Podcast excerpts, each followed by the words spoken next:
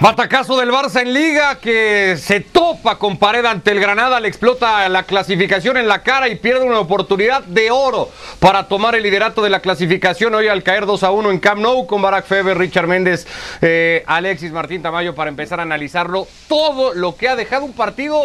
Alexis, que desde dónde se explica para entender lo que le ha sucedido hoy al Barça, que tampoco es nuevo en la temporada, en momentos muy puntuales. ¿Qué tal, Ricardo? ¿Cómo estás? Buenas noches a todos. La verdad es que eh, se explica desde lo inexplicable, porque es que yo creo que nadie contaba con, una derrota con una derrota así. Eh, estamos hablando de un equipo que, salvo el tropiezo en el, en el Bernabéu, eh, donde si miramos el segundo tiempo incluso el Barça mm, se puede hablar de que hasta podría merecer empatar, salvo ese partido, la trayectoria del Barça reciente en la liga es, es impecable. Eh, entonces, y sobre todo en el, sobre todo en el Camp Nou, quedaron ya muy atrás esos, esos, esas primeras jornadas en las que el equipo se dejaba muchos puntos y que le vieron eh, o que le llevaron a verse a una distancia de 12 puntos del, del Atlético Madrid en algún momento de la, de la temporada. Pero la verdad que la racha reciente del, del equipo y sobre todo el estado de forma eh, tanto de Messi como de Griezmann, que en las últimas en las últimas jornadas estaban participando mucho en ataque, anotando goles y dando y dando asistencias, eh, nada hacían prever que esto podría pasar. Si a esto le añadimos además la historia, eh, el Granada es el equipo que más veces había jugado en campo del Barça sin no sin ganar, sin ni siquiera puntuar. El Granada había jugado 25 partidos oficiales en campo del Barcelona, 20 en el actual Camp Nou y 5 en el viejo Les Corts y había perdido los 25. Eh, o sea, todo apuntaba a que, a, que el, a que el Barça hoy tendría un camino fácil ante un Granada con 7 bajas. Pues nada, el fútbol es así, este fútbol de pandemia es así y, pasan cosas pues, que nadie puede explicar. ¿No, ¿No estás tan de acuerdo no lo ves o no lo veías al menos, Barak, entiendo? tan claro, no, no eres de los tan sorprendidos por el resultado en Camp Nou. No, honestamente no, eh, Ricardo, Richard, Alexis, porque e, es verdad, ¿no? Los números ahí están. Las sensaciones es verdad que habían mejorado. Es decir, antes el Barça jugaba bien uno de cada diez partidos y últimamente viene jugando mal uno de cada diez partidos. Pero lo que no venía haciendo el Barça y lo que no ha hecho nunca a lo largo de la temporada es hacer un partido convincente de, principio a fin. O hace una muy buena primera parte, hoy no fue la excepción, hoy fue extraordinario en el primer tiempo, o juega muy bien un rato, un segundo tiempo, como ocurrió contra la Real Sociedad, que es el primer partido que viene a la cabeza, pero un primer tiempo en el que había sido bastante flojo. Y al final, esas estadísticas que, que, eran aplastantes, te dejaban también los partidos del Barça una sensación, sin ir más lejos, al último, al del Villarreal, en el que el Barça sí sacaba los tres puntos, era superior, nadie lo dudaba, pero había tramos en el partido en donde se salvaba y, donde sacaba los puntos, por ejemplo, en este último partido, aún contra un equipo con un hombre menos tras la expulsión de Trigueros y el Villarreal pisó el área del Barça tres, cuatro, cinco veces, porque el Barça, por bien que juegue en ataque, sigue siendo un equipo es, como, es muy, muy bonito, es como un jarrón chino, ¿no? Pero, pero igual de vulnerable. Es un equipo frágil, es un equipo al que aún cuando tiene todo dominado, y hoy vaya que lo tenía dominado, antes incluso de que le tiraran a portería, porque pasaron muchos minutos para que esto ocurriera, ya sentías que, ay, un tití salió mal, ay, es el equipo que, para cualquier balón largo y, sufre. En todos esos contextos, para mí lo normal es que el Barça, obligado a ganar todos los partidos, para mí, no, para mí lo normal era que si no era contra el Granada, pues era el siguiente, y si no contra el Atlético de Madrid. Pero jugando así, para mí lo normal es que, el Barça no acabara ganando todo y iba a tener que escalabrar. Pero con todo y eso, Richard, el partido le da opciones al Barça para que pese a esa fragilidad lo pudiera haber resuelto antes. Messi tiene una pelota que de 10 que tenga así el Argentina, es que podríamos decir que mete las 10, ¿no? El trazo que le pone Busquets es un, es un gol casi de trámite que Messi se lo pierde y que ahí se contaba ya también otro partido. Sí, definitivamente. A ver, e, esas Messi las ha hecho casi siempre. Y de las que casi, como la del día de hoy, pues son las que terminan conspirando con el Barcelona. Pero, eh, a ver, los problemas defensivos del Barcelona no es que aparecen de ratitos en el partido de hoy. Los problemas defensivos del Barcelona los viene arrastrando desde hace mucho tiempo. Eh, esa fragilidad en defensa del Barcelona siempre ha existido. El tema es que Barcelona se acostumbró y nos acostumbró a ver en ellos a un equipo que sometía al rival, que le llegaba con facilidad, que tenía pegado y sobre todo en esa, en esa última racha resultados que había logrado el equipo de Ronald Koeman. Pero la fragilidad siempre seguido estando presente. Hoy Barcelona, en algún momento ganando el partido, se desentiende quizá del rival que tiene por delante e interpreta que con lo que está haciendo le va a bastar y va a buscar más goles.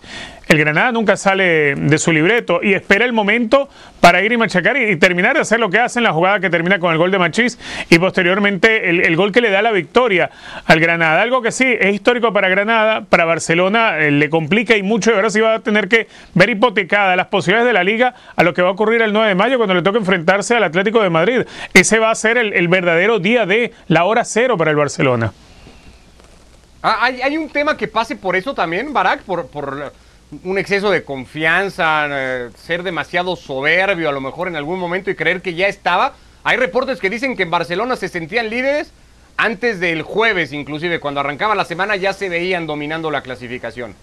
Bueno, e, eso siempre va a tener una lectura negativa según el resultado, ¿no? Entonces, lo que puede ser leído como un equipo con confianza, que se cree capaz de todo, eh, cuando los resultados eh, están soplando a favor, en cuanto uno sopla en contra, pues ya esa misma actitud se interpreta desde otra óptica, ¿no? Y eso es lo que tienen los resultados. Las sensaciones son las mismas de cualquier otro partido, en, el que el Barça fue muy, muy bueno durante un tramo de este y muy, muy malo y muy, muy frágil y en general endeble y vulnerable y poco estable en minutos que fueron trascendentales, porque aquí le cayeron las dos que le tiraron. Hay otros partidos en los que aparece Ter Stegen, hoy no apareció, o, falla, o es un remate al poste, o, o no pasan goles. Hoy ocurrieron, pero no por eso el partido que da el Barça hoy perdiendo es muy distinto a la mayoría de los juegos que ha tenido el Barça recientemente, porque sobre todo en el primer tiempo lo juega bien. Eh, excesos de confianza, siempre se habla de excesos de confianza y, y es hasta natural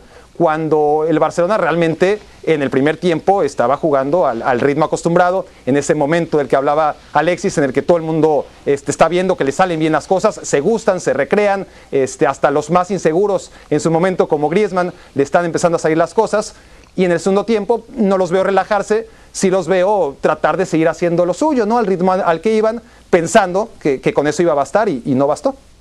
Ya, a estas alturas hablar de probabilidades para la liga parece hasta ocioso, hasta necedad, Alexis, porque creo que los cuatro están ahí. Pero es cierto que lo de hoy, anímicamente al equipo de Kuman, lo puede dejar muy tocado. Sí, sin duda, sin duda. Porque es que incluso un empate eh, con un gol al final eh, al Barça le habría salvado la vida, porque volvería con ese empate, dependía, dependía de sí mismo. Pero la derrota le deja en manos del Madrid. Estaba escuchando antes a Richard cuando hablaba de, esa posibilidad de recuperar el control ganando el Atlético de Madrid. Ojo, que si el Madrid gana todos los partidos, el Barça, el, Barça ganando el Atlético de Madrid en casa, lo que hace es entregarle la liga al Real Madrid. Si el Barcelona no pierde en el Camp Nou con el Atlético de Madrid, el Madrid es campeón ganando todos sus partidos. Con lo cual, el Barça va a jugar ese partido peleando por sí mismo, pero al mismo tiempo va a estar peleando también por el, por el eterno rival eh, y la posibilidad de entregarle la liga en bandeja. Recordemos que ese partido es en la jornada 35 y si el Madrid se pone líder en la jornada 35 con solo tres jornadas para terminar el campeonato eh, y ya con las Champions sea en la final o sea fuera de la final, pero ya sin tener que jugar partido de Champions en medio, veo prácticamente imposible que, que se le pudiera escapar la liga al Madrid. Aunque claro, he dicho ya tantas veces, veo casi imposible que, pierda la Liga del Atlético de Madrid, veo imposible que ahora se le vaya al Barça y está pasando todo, eh, que, ya hasta da cosa decir, decir esto. Pero, pero bueno, por cierto, un detalle a tener en cuenta para la temporada que viene, hace dos años un jugador de 37 años le marcó al Barça en la Liga, Joaquín. El año pasado le marcó un jugador de 38 años, a Duriz. Este año le ha marcado un jugador de 39 años, que es Jorge Molina, con lo cual el año que viene, si todo sigue igual, le marcará un jugador de 40 años, Solo hay un jugador de 40 años en la liga, que es Nino, que está jugando en el Elche, lo cual eso significaría que el Elche, que está peleando por el descenso, se salvaría esta temporada y el año que viene podría jugar contra el Barça y marcarle, y marcarle Nino. O hay que ver a los porteros que asciendan, ahí algún veterano ¿no? de 40 también años. Puede ser eso, también puede ser eso. Increíble. Portero que llegue y marque en un córner, algo. un, resultado ya para cerrarlo, Richard, sí, porque seguimos viendo, creería a, los tres de ahí, a, los tres principales, pero un resultado el de hoy que también termina por ya ratificar que el Sevilla va por la liga igualmente, a tres puntos del líder, ya a uno del Madrid y del Barça, sabiendo que si es capaz, hablamos si el Madrid le gana al Sevilla, si el Sevilla gana en Valdebebas, va con muchas probabilidades también. Sí, yo aunque, aunque lo veo difícil que, el Sevilla termine siendo campeón, pero lo lindo es ver, es ver una liga como la que estamos viendo este año. Mm, yo ya estaba aburrido de aquellas ligas Real Madrid, Barcelona y Atlético y que nadie más se rimara. Lo que hoy está haciendo el Sevilla tenemos que aplaudirlo. Tenemos que aplaudirlo y agradecerlo, que el Sevilla está peleando de la forma que está peleando el campeonato y que va a ser uno más que se va a sumar a meterle miedo a los otros tres de arriba, a los que están en esa lucha por, por, el título y cuidado si no hay un remate en la recta final, como dirían, ¿no? Pero yo la verdad lo veo muy difícil todavía para los andaluces, pese al temporadón que se han mandado. En racha, además, eh, no sé si la el problema del El problema del Sevilla, eh, Ricardo, es que tiene el duelo particular perdido tanto con el Barça como con el Atlético de Madrid y, y con el Madrid ya perdió en el Pijuán 0-1 con lo cual el Sevilla no necesita un tropiezo, sino que necesita dos tropiezos de cualquiera de los tres rivales que tiene por delante para, poder ganar la liga. Uno, uno de esos tropiezos está en su mano, que es cuando juega en Valdebebas, pero los otros dos no dependen de, sí mismos. Entonces, aunque haya tres puntos de diferencia, realmente no son tres, realmente son tres y medio por, por tener perdido esos, duelos particulares. Que en otras ligas. tiene el no, te decía que en, en otras ligas lo que prima es la diferencia general de goles, pero en España no. En España el primer criterio de desempate es la liguilla particular entre los equipos que acaben empatados a puntos. Sí, sí, correcto. Y tiene además el calendario, creería, de los cuatro eh, también más complicado en ese sentido. Así que vamos a ver si el equipo de Lopetegui termina por ser capaz de, mantenerse ahí y, de salir ah, adelante de este momento. Bueno, además del partido del Barcelona, con los efectos que ha dejado en la clasificación, que cuenta a esto a cinco fechas del final. El Atlético se mantiene líder con 73 puntos, lo que habría sido ver hoy el partido de Camp Nou en la concentración o, con gente del Atlético, del Madrid o del Sevilla, la locura que debe de haber sido seguramente para cualquiera de los tres. El Madrid encima del Barça por ese criterio que ya hablaba Alexis, el Sevilla está a tres puntos, pero metidos todos ahí finalmente en carrera. Por cierto, el Granada se ha arrimado también al Villarreal y a esos puestos, aunque se ve francamente complicado que vaya a poder arañar cualquier cosa. Estos fueron los resultados hoy en las semifinales de ida de la Europa League. El Villarreal 2 a 1 ante el Arsenal en casa y el Manchester United ha sentenciado, ya liquidado la eliminatoria en Old Trafford 6 a 2 ante el conjunto de la Roma, volteando un partido que al descanso estaba perdiendo el equipo de Solskjaer 2 a 1. Ganándolo merecidamente, ¿no, Barak? Porque tampoco el trámite de partido en esa primera mitad era, creería, como para que la Roma estuviera sacando tanta renta como en ese momento sacaba de Manchester. No, pero, igual nadie, ¿no? Al, minuto 45, así como ayer nadie hubiera sospechado que por lo que había pasado en los primeros 45 minutos, eh, la sensación del City y Paris Saint Germain tras 90 fuera tan distinta. Pues ahora sí, teniendo razón en que, en que el 0-1 era mucho eh, en contra del Manchester United, porque la Roma ni se había acercado, nadie habría pensado que, eso iba a acabar 6-2, ¿no? Y, la Roma se desdibuja, se desmantela, marca peor que el Barça, y eso ya es mucho decir, qué mal defiende la, Roma, vamos, pasa de defender, pasa de defender, es increíble que, que te presentes en una semifinal de, Europa League y, tengas tan poca atención en ese sentido. ¿no? No, no tiene mucho. Seleccionaron tres jugadores, además, el portero, este, el defensa central y, el mediocampista Bertú en los primeros 30, 35 minutos.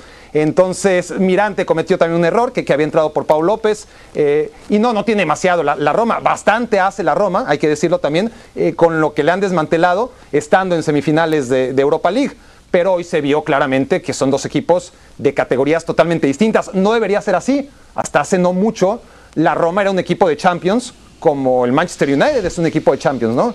Históricamente son dos equipos importantes, el United mucho más, pero la diferencia de 6 a 2 fue terrible, ¿no? Porque la Roma realmente el segundo tiempo fue aplastada.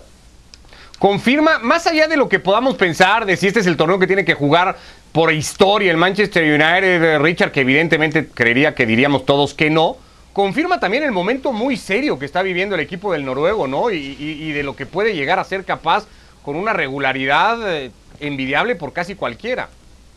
Sí, además es algo que se había perdido en el Manchester United después de que el equipo eh, se quedara sin Sir Alex Ferguson, ¿no? Eh, por allí Mourinho logró ganar en una oportunidad también la UEFA Europa League en un año en el cual Mourinho renegaba de ir a disputar partidos de la UEFA Europa League porque él necesitaba tiempo para concentrar al equipo en el torneo local y le fue muy mal en la Premier, pero terminó ganando en la Europa League.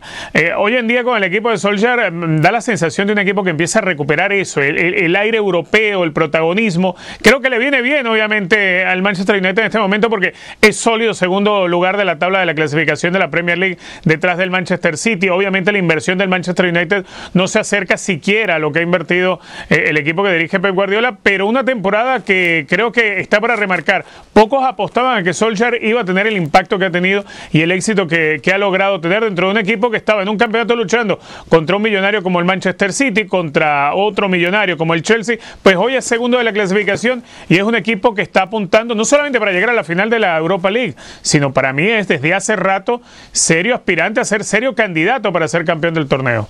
Es que pocos apuntaban que Solskjaer estuviera dirigiendo al equipo tal vez a estas alturas de la temporada, Alexis, y tal vez ahí está eh, eh, el gran mérito y reconocimiento que no sé si merece incluso el técnico noruego.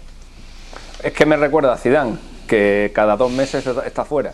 Eh, y luego, luego gana cuatro partidos seguidos, se calman las aguas, vuelve a perder dos, otra vez está fuera y así. A Solskjaer le está pasando un poco lo mismo, pero no de ahora, sino prácticamente desde que sustituyó a Mourinho, porque recordemos que empezó con una racha increíble, ganó, creo que fueron 10 partidos consecutivos, eh, pero luego entró ahí ya en, ese, en esa montaña rusa de resultados buenos y malos y ha estado discutido prácticamente desde que llegó al desde que llegó al banquillo. Pero la verdad que las cosas le están yendo muy bien en la tanto en la Premier League como en la como en la Europa League donde está por accidente porque yo creo que el Manchester United es más equipo que el que el Leipzig a pesar de que el Leipzig goleó al United en la fase de grupos pero creo que lo normal es que en ese grupo hubieran pasado el PSG y el United, pero claro, el United cometió el error de perder en Estambul ante el Basak Sehir y eso fue lo que precipitó su caída hacia la Europa League, eh, donde tiene muchas más opciones de ganar que evidentemente que en, eh, que, en la, que en la Champions League. Hoy ha conseguido seis goles ante la Roma, que es su rival fetiche. La última vez que el United marcó seis o más goles en un partido de competición europea fue ante la Roma en la Champions League en 2007, le metió siete en aquella ocasión y a pesar de que la Roma defienda mal, que estoy totalmente de acuerdo con, con, con Barak y con Richard, a pesar de que eh, los equipos italianos tradicionalmente no se tomen la, Europa League muy en serio, meter seis goles en una semifinal de competición europea no es nada fácil, de hecho no se veía desde mediados de los 60, cuando lo logró el, Real Madrid de Puskas, de Gento y de Di Stefano, así que mucho mérito para el Manchester United y para su entrenador y para Cavani, ¿eh? para Cavani que ni el Atlético de Madrid ni el Real Madrid le quisieron, a pesar de que tenían la posibilidad de ficharle, y ahora los dos se estarán arrepintiendo porque los goles que marca Cavani y que están garantizados en cualquier equipo, ahora estos dos equipos los están necesitando mucho, porque el Madrid solo tiene a Benzema para marcar goles y el Atleti tiene a Luis Suárez cuando lo tiene. Y, otra cosa que tiene mucho mérito, perdón, del Manchester United, es que por más que sea el equipo más poderoso, el obligado por su historia a ganar esta Europa League, no solo desde las semifinales, sino seguramente desde que cayó eliminado de la Champions League, era el, gran señalado para ganarla. Pero al final de cuentas, si esto es por necesidad, y, vaya que los otros tres equipos necesitan ganar la Europa League. Para el Manchester United es una copa que quiere ganar, pero es una copa menor, es, un mal consuelo va a clasificar de todas formas a la Champions League por méritos propios. Es algo que no va a ser la Roma en Italia, es algo que no va a ser el Villarreal en la Liga, es algo que no va a ser definitivamente el Arsenal en la Premier League. Y la única esperanza de estos tres es meterse a la Champions vía Europa League. Y es algo que, que no le mueve al Manchester United y aún así parece muy superior a los otros tres. La otra semifinal contó un 2 a 1 en la cerámica, en donde el Villarreal, eso sí, mantiene el invicto, sigue siendo un equipo bastante sólido eh, defendiendo en casa en este torneo, Richard, pero deja esa sensación reconocida por el propio Emery y por algunos futbolistas. Manu Trigueros decía: los hemos dejado irse vivos a Londres porque parecía que la serie la liquidaba el Villarreal. Hay incluso un par de jugadas muy puntuales, una de Gerard Moreno que saca muy bien Leno al córner. Y después de eso el penal discutidísimo que incluso Emery dice no existe y no se debió pitar. El eh, Villarreal eh, se encuentra temprano en el partido con la ventaja del 2 a 0 y dominando un partido ante un rival que estaba muy desorientado. El problema está en que pareciera ser que después del momento de que se queda con 10, como que dentro del autolondrado que es el equipo de Mikel Arteta, eh, se muestra un equipo arriesgado, atrevido y que termina sorprendiendo a, la Villarreal, al Villarreal. Se propicia la acción de ese penalti, como tú dices, en cierto modo bastante polémico, pero a final de cuentas penal y a final de cuentas el gol termina dejando libre y, todavía esperanzado al Arsenal. Al partido de vuelta, ahora sí todo cambia, porque pasa en, en cuestión de minutos el Arsenal de la obligación en la vuelta de ganar por tres a tan solo tener la obligación de marcar un gol y dejar fuera al Villarreal. Yo todavía sigo viendo al Villarreal favorito más por lo atolondrado que es el Arsenal y que creo que esos descalabros que, que nos ha acostumbrado a lo largo de toda la semana, de toda la temporada, no en balde es el noveno de la clasificación en Inglaterra, pues uno supone que también le va a suceder en el partido de vuelta frente al Villarreal, cuando el equipo de Unai Emery es un equipo mucho más centrado, más disciplinado y de mejor orden táctico. Pero eh, la posibilidad queda abierta, es tan solo un gol lo que tiene que marcar el equipo de Mikel Arteta y saberse defender bien, cosa que tampoco es el fuerte del equipo del Arsenal. ¿Lo pudo o lo debió Alexis liquidar hoy el Villarreal?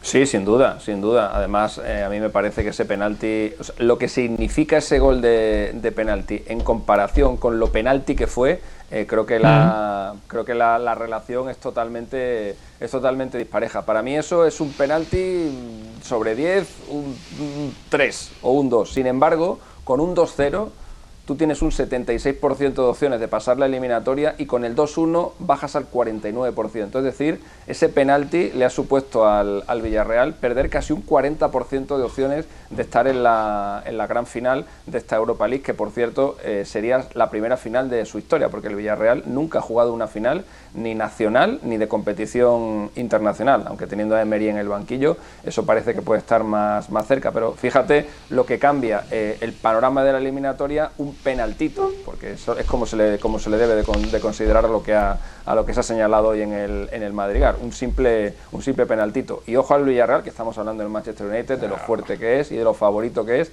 El Villarreal no ha perdido ningún partido en esta Europa League, ha jugado 11, ha ganado 10, ha empatado, perdón, ha jugado 12, ha ganado 11, ha empatado 1, lleva 8 victorias consecutivas. El único equipo que ha logrado frenar al Villarreal este año en Europa ha sido el, Maccabi, que le empató en, Tel Aviv a 1. Todos los demás han caído eh, tanto en casa como fuera de casa contra el, contra el submarino amarillo, que creo que a pesar del resultado es favorito para pasar a la, a la final y además creo que lo merece. Por cierto, el Villarreal siempre ha superado una eliminatoria europea tras ganar el primer partido, salvo en una ocasión.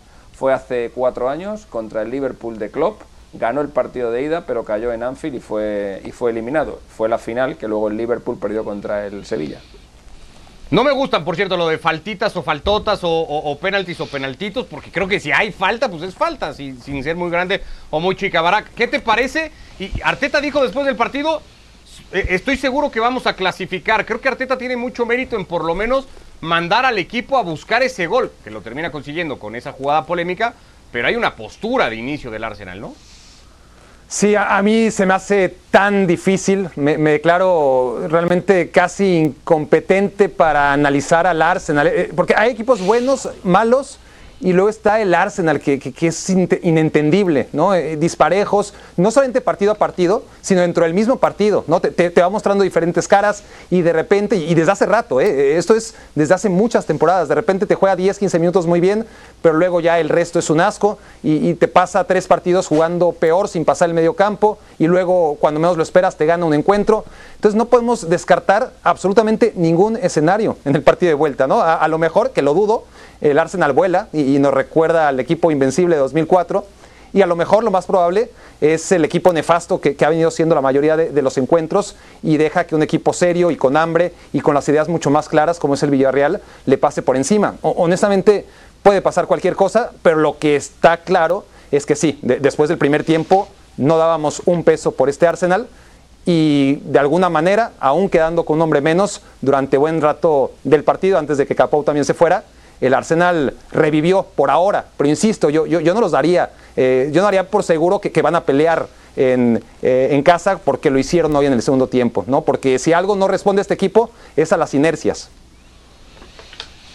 Esos son los escenarios que cuenta la ida de estas dos semifinales de Europa League. Próximo jueves se juegan las vueltas con la posibilidad, igual que cuenta la Champions, de tener una final inglesa. Ya lo estaremos viendo y ya lo estaremos platicando. Eh, aquí los escenarios para el próximo jueves en el Olímpico con la Roma ya muy noqueada y prácticamente eliminada y el Arsenal ahí a un gol de cambiar todas las cosas, las probabilidades también según el ESPN Football Index. Cerramos con la nota de, de Dani Carvajal y una lesión más para el futbolista que lo deja fuera el resto de la temporada, que lo va a hacer perderse Eurocopa también, si es que iba a estar considerado por eh, Luis Enrique, un futbolista muy tocado toda la temporada por eso, Richard, que le representa un gran dolor de cabeza a estas alturas a Zinedine Zidane, ya con todo lo que ha superado el francés, esta es simplemente una más y no es para volverse locos como si le faltaran dolores de cabeza a Zinedine Zidane a lo largo de la temporada, ¿no? Me pareciera ser que tiene que, ir eh, intercambiando cromos para poder terminar de llenar por lo menos una de las páginas del álbum, ¿no? Metiendo parches por aquí y por allá. Eh, creo que dentro de las ausencias, eh, quizá no es una que se vaya a sentir demasiado. Yo creo que me, me preocuparía más si fuese Karim Benzema, si fuese un Casemiro con el que no vayas a poder contar por mucho tiempo, si fuese un Thibaut Courtois. Pero en el caso mm, de Carvajal, creo que Odriozola ya demostró que puede puede venir en, buen ritmo, eh, ante la ausencia obviamente de Lucas Vázquez. Eh, lo más importante es poder recuperar otros jugadores, lo más importante es darle descanso a los Tony Cross, por ejemplo, eh, es tener esos jugadores, los que pueden ser determinantes en la serie frente al Chelsea, tenerlos en salud deportiva para enfrentarlos a mitad de semana. eso es lo que, lo que tiene que tener de, en la mira Zinedine Zidane. Que no pueda contar de pronto con Carvajal, bueno, Odriozola lo va a poder hacer. Total, viene acostumbrado toda la temporada a esto. Hay que recordar el largo tiempo que tuvo eh, en ausencia a Eden Hazard. Hazard es el tipo de las piernas de cristal. Eh, más temor me daría a mí eh, tener a Eden Hazard en el partido frente a los Azules que se termine lastimando, porque la verdad es un tipo demasiado frágil y ya Zidane yo creo que no tiene cabello que alarse, ¿no? Así que a tratar de seguir poniendo parches. Es más sencillo poner un parche sobre la figura de Carvajal con Odriozola que tratar de poner un parche en la figura de Benzema, por ejemplo. Ahora, sí creo, no, sé si vas a estar de acuerdo, Barak, que el resultado y en Camp Nou va a alterar los planes de Zidane y que eso de rotar y de descansar contra Osasuna y tal, a lo mejor ya no pasa tanto porque se da cuenta que la liga está ahí dependiendo de sí mismo y, del partido en Camp Nou entre Atlético y Barcelona y seguir perdiendo efectivos, pues te resta además eh, eso, ¿no? De, decir, pues a quién pongo ahora. Debería, porque a ver, Zidane siempre ha dicho, y, yo le creo, eh, me parece que es un tipo honesto, que lo suyo es la liga, que, la Champions le encanta, pero que realmente le encuentra más, eh, un reto más importante ganar la liga y él trabaja para ganar la liga. En un momento dado, la Champions parecía menos lejana que, la liga. Ahora, ¿cuál está más lejana de las dos? Las dos están muy lejos y, las dos están muy cerca a la vez. ¿no? Eh, están lejos por las circunstancias, por la carga de trabajo que tiene el equipo, por las lesiones, porque no dependen de ellos mismos en, la liga, pero están muy cerca de, hacerlo, y porque en la Champions pues tienen un marcador más o menos adverso, pero que al final no fue un mal marcador por lo que vimos durante 90 minutos y las sensaciones de juego. Así que ¿Cuál escoges de las dos ¿no? E, en este momento? ¿De cuál, cuál descartas? Eh, la, Champions porque es la competición fetiche del Real Madrid, ¿vas a ir con ella? ¿O la Liga porque es la competición en la que realmente Zidane quiere trascender? Yo, yo, creo que tiene que apostar por el próximo partido. Y, el próximo partido este, no puedes pensar en el Chelsea más que en lo que sigue y, tratar de sumar los puntos y, y, ya no seguir perdiendo lo que ocurrió contra el Getafe, lo que ocurrió contra el Betis, porque yo creo que Zidane en este momento debe tener tan claro como nosotros que si Real Madrid logra acabar la temporada como acabó la anterior, ganando y ganando y ganando y ganando todo lo que queda, alguien va a caer, porque todo el mundo está cayendo y el Madrid puede ser campeón. Eh, entre la lesión de Carvajal y el resultado de Camp Nou de hoy, Alexis, ¿se alteran los planes inmediatos que tenía Zidane para este mismo fin de semana?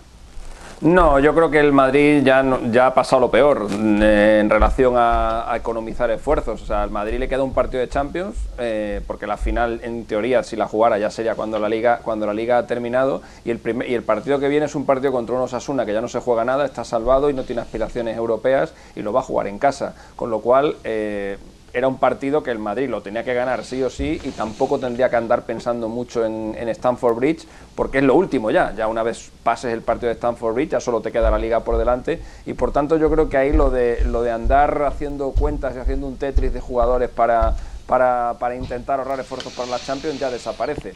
Lo de Carvajal, a mí sí me parece, yo ahí no estoy muy de acuerdo con, con Richard, yo creo que lo- Carvajal sí es una baja muy importante para el Real Madrid. Recordemos que Odriozola está jugando sí y solo sí, porque está lesionado Carvajal, porque se ha lesionado Lucas Vázquez y porque se ha lesionado mm, Valverde, porque os recuerdo que el día de Liverpool, con tal de no poner a Odriozola, puso a Valverde de lateral derecho. Esa es la, esa es la confianza que tiene Zidane en, en, en Odriozola, que a mí me parece un buen lateral derecho, bastante mejor ofen- ofensivamente que defensivamente, pero Zidane no tiene ninguna, ninguna fe en él y la baja de y la baja de Carvajal es una baja muy importante para el Madrid. Es irónico, es irónico que ahora mismo tenga el Madrid lesionado al lateral derecho y al lateral izquierdo y hace nada vendiera a Ashraf Hakimi al Inter y a Reguilón al Tottenham. Está apurando el regreso Ramos y eso tal vez podría liberar a Nacho para ir a jugar esa posición en los próximos partidos. Ya lo veremos y acá lo vamos platicando. Abrazo, Barack, Alexis, Richard. Saludos. Que les vaya Chau. muy bien.